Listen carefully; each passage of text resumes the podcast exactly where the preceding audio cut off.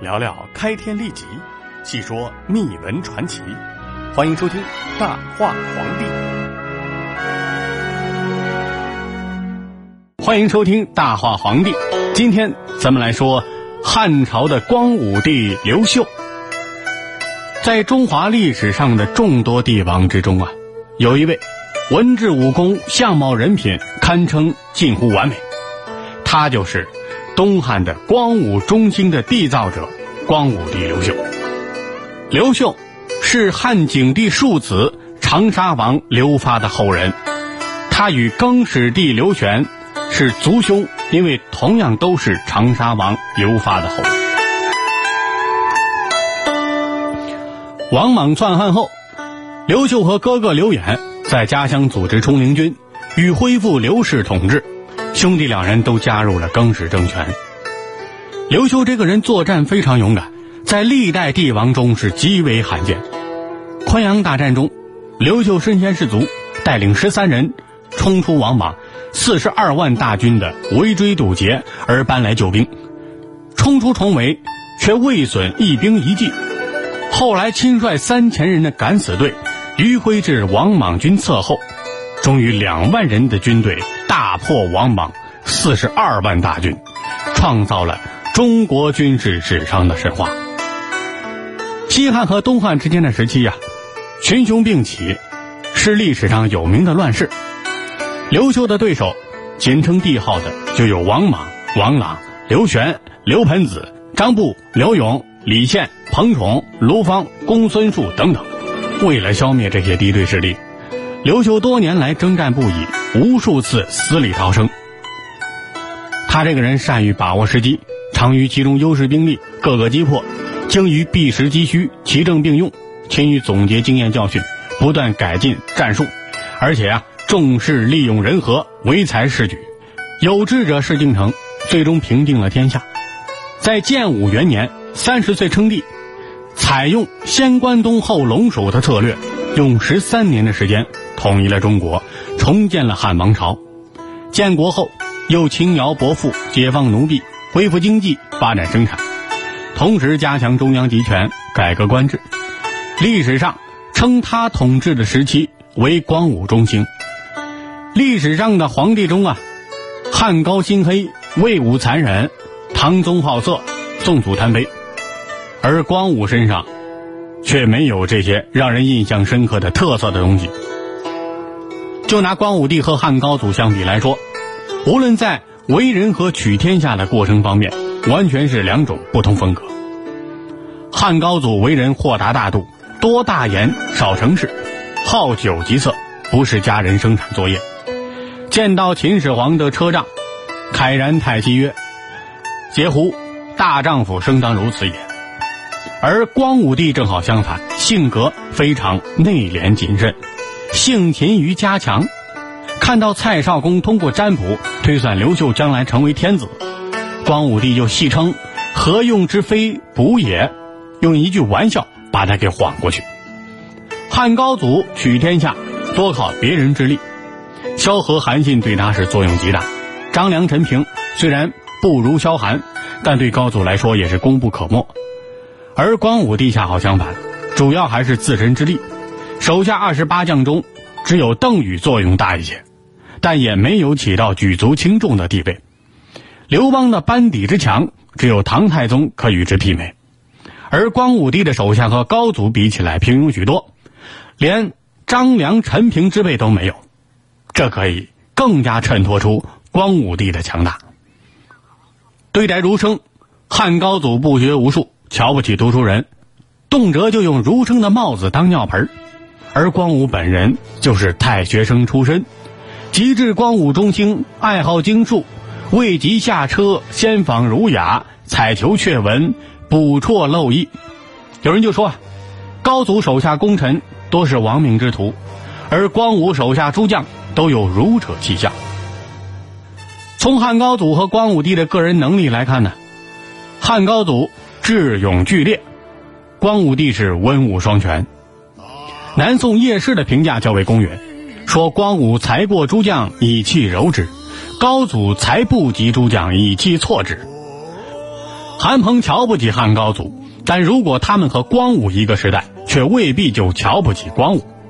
在军事上，刘秀手下的统兵大将冯异、吴汉、邓禹，在战术上都得到过光武的指点。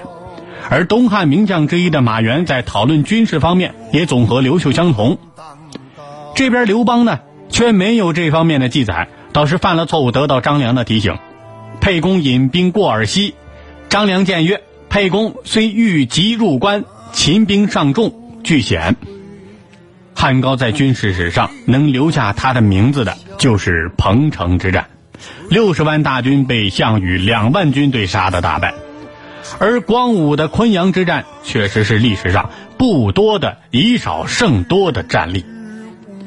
汉高祖两次突然到韩信的军中收其军权，这其实啊是心中无自信的表现。而光武却长期让冯异、寇勋、吴汉等率军在外独当一面。至于最后汉高祖杀了韩鹏，逼萧何自污，才能够活命，和光武后代恩养功臣又岂能相比呢？至于个人品德方面，汉高祖和光武帝就差了远了。刘邦待人慢而辱人，骂群臣如骂奴儿，并且把自己的部下比作猎狗；而刘秀待人则是推心置腹。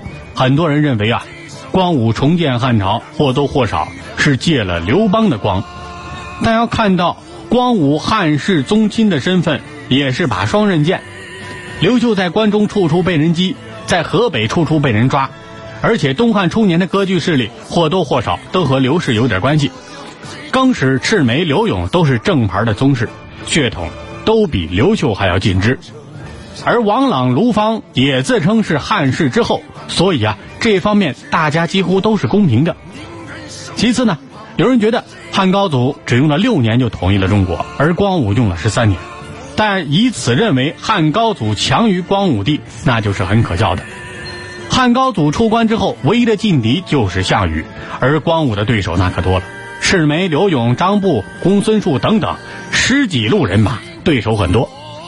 高祖被封为汉王后，入汉中尚有三万人马，而光武单车空劫去河北。王朗造反，河北只有两个郡支持刘秀，其余的都尊王朗。刘邦讨伐项羽，有诸路诸侯相助，而光武却只有河内一地为根基。而且啊，项羽也只是在战术上比较突出一些，别无所长。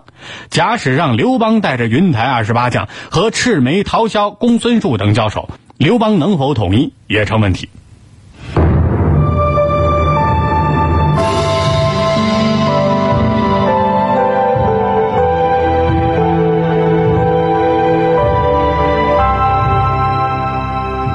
有人说啊，汉武帝的名气和影响要比汉光武帝大得多，但能力和作为却未必。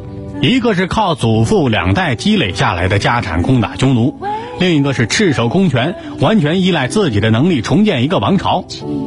有人认为，汉武帝北击匈奴，南击朱越，西灭大宛，降服西域，是开疆拓土。但实际上呢，大宛和越人都没有必要打，毕竟啊，他们对汉朝并没有威胁。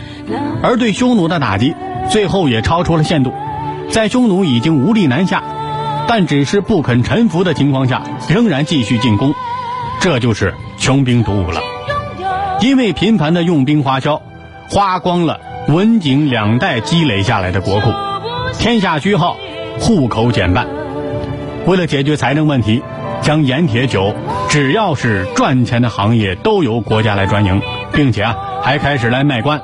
还可以用钱来赎罪，总之啊，想尽一切办法来捞钱。有人说汉武是造福后人，其实汉武帝四处用兵，一是因为这个人他好武，二是要给自己的外戚亲属们创造封侯的机会。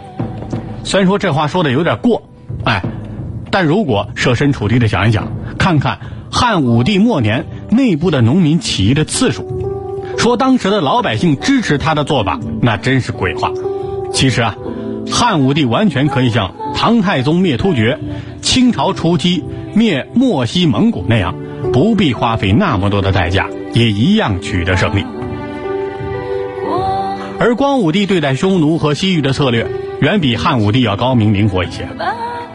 对待匈奴，采取守势，把边郡的居民迁入内地。光武这么做，一方面是不想打仗，但主要还是爱惜民力，对敌人未必全需要用武力，行仁义其实也能够收到一样的效果。后来匈奴分裂，分为南北两部，南匈奴主要要求内附，并希望能够和亲。刘秀答应了和亲的请求，即使后来北匈奴出现灾害，光武帝也没有同意进攻匈奴。有人想当卫青霍去病。可光武帝却不想效仿汉武帝，不打没必要打的战争。刘彻在晚年呢，追求长生不老，任用宠信方式，结果被骗财骗色，重用小人江充，巫蛊之祸杀人无数，最后连自己的皇后卫子夫和太子都给逼死了。汉武帝大量扩充后宫，嫔妃的等级也很多。汉朝初年，除了皇后，还有美人、良人、八子、七子。长史、少史，至武帝至婕妤、娥、荣华、充仪，共有十三种。他的帝王生活可谓是荒淫浮华。光武帝对待自己的结发夫人阴丽华始终是一往情深的。称帝后，因为一些原因，立了郭氏为皇后，并立郭氏所生的刘江为太子。后来呢，郭皇后以宠稍衰，数次怨恨，终至被废。太子刘江也请求辞去太子，获得批准。刘秀并没有喜新厌旧，而是册立了同是人老色衰的阴丽华，同时又封了阴丽华的儿子刘庄为太子，这就是后来的汉明帝。国后和废太子刘江也得到保全，获得善终。光武帝的后宫啊，比汉武帝要少很多，等级只有五个，和刘彻的广众多抽相比，刘秀的十个儿子。有九个是郭后和殷后所生。《汉书》的作者班固说，司马迁良心太坏，因为他把汉武写得很不堪。其实啊，太史公对刘彻的描写已经美化了不少。东汉开国皇帝刘秀，靠着坚韧的意志和人格魅力，聚集天下群雄而问鼎天下，有一介布衣而成长为。光耀史册的一代明君。